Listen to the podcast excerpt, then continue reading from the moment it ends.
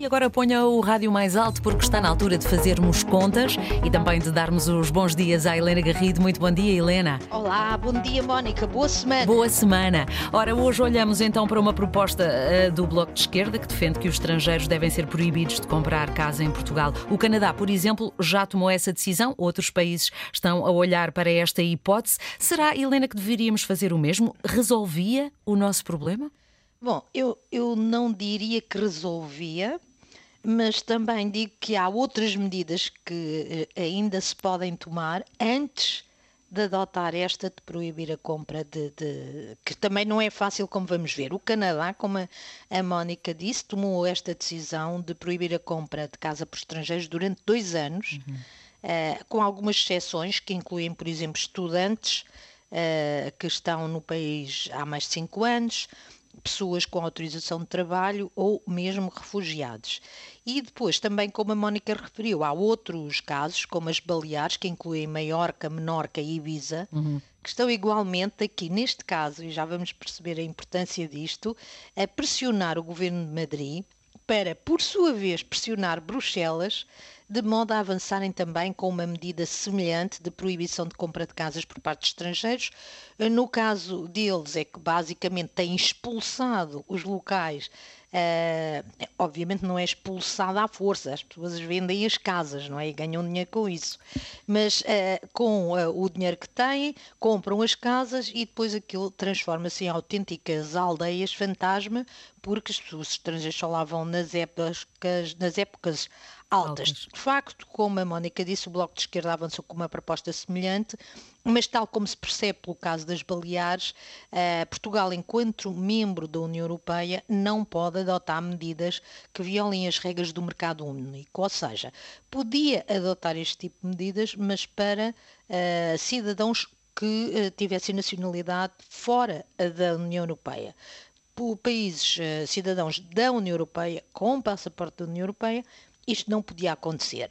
Estas proibições poderiam, por exemplo, acontecer com os brasileiros ou com outras, uh, com outras nacionalidades, mas sem uma autorização de Bruxelas não podíamos fazer isto, estávamos a violar as regras do mercado único, livre circulação uh, de pessoas. Claro que dificilmente, para não dizer uh, impossível, esperar que Portugal vá tomar estas, estas medidas. As reações, os, alguns jornais já foram ouvir o, setor, obviamente que o setor se vai opor, está a ganhar bom dinheiro com este negócio, uhum. uh, mas também uh, há alguns economistas, e um dos argumentos que é usado, uh, foi também usado pelos críticos da medida no Canadá, é que o peso dos estrangeiros no mercado imobiliário é muito pequeno e isto não terá praticamente nenhum efeito. Em Portugal, a dimensão, de facto, se nós olharmos para a dimensão, uh, parece pequena.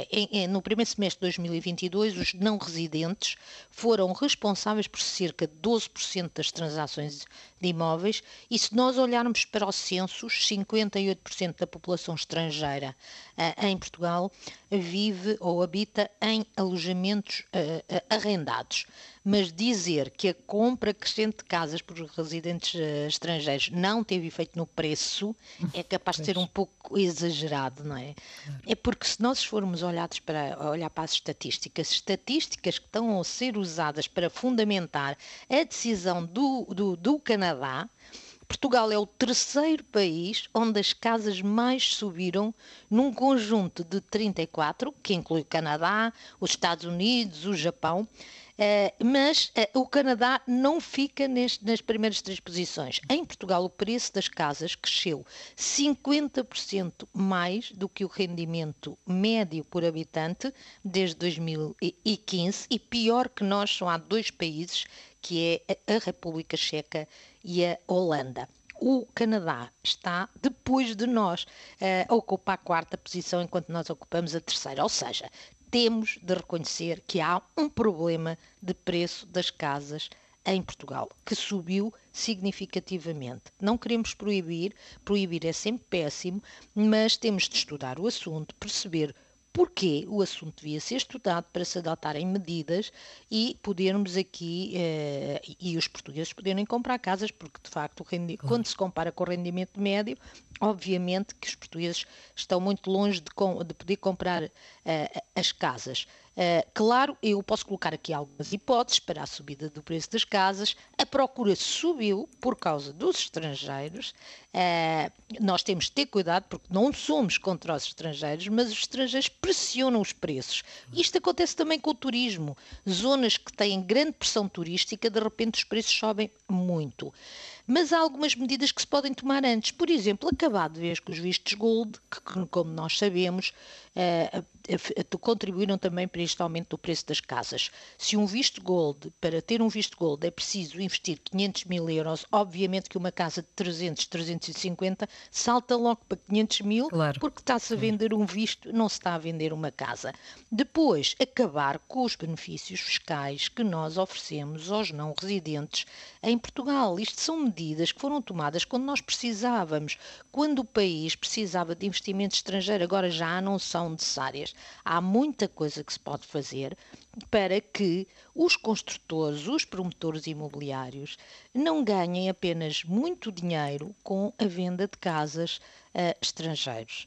Porque, obviamente, se a Mónica Simónica fosse uma construtora, uma promotora imobiliária, se ia ganhar imenso dinheiro a vender casas a 500 mil para os vistos gold ou até um milhão para estrangeiros, não ia comprar casa, fazer casas para a classe média. É preciso reduzir os ganhos que são obtidos nessa gama mais alta e criar os economia é incentivos. Portanto, é preciso alterar estes incentivos que estão no mercado, que incentivam a, a compra ou a construção de casas para as gamas mais altas e acabar de vez com as vantagens fiscais que oferecemos. Claro. Nós já somos um país bastante atrativo, não precisamos de oferecer ainda descontos nos impostos. Muito bem, Helena Garrido Até e amanhã. as contas do dia até amanhã estão de regresso amanhã e vão ficar disponíveis dentro em breve no RTP Play.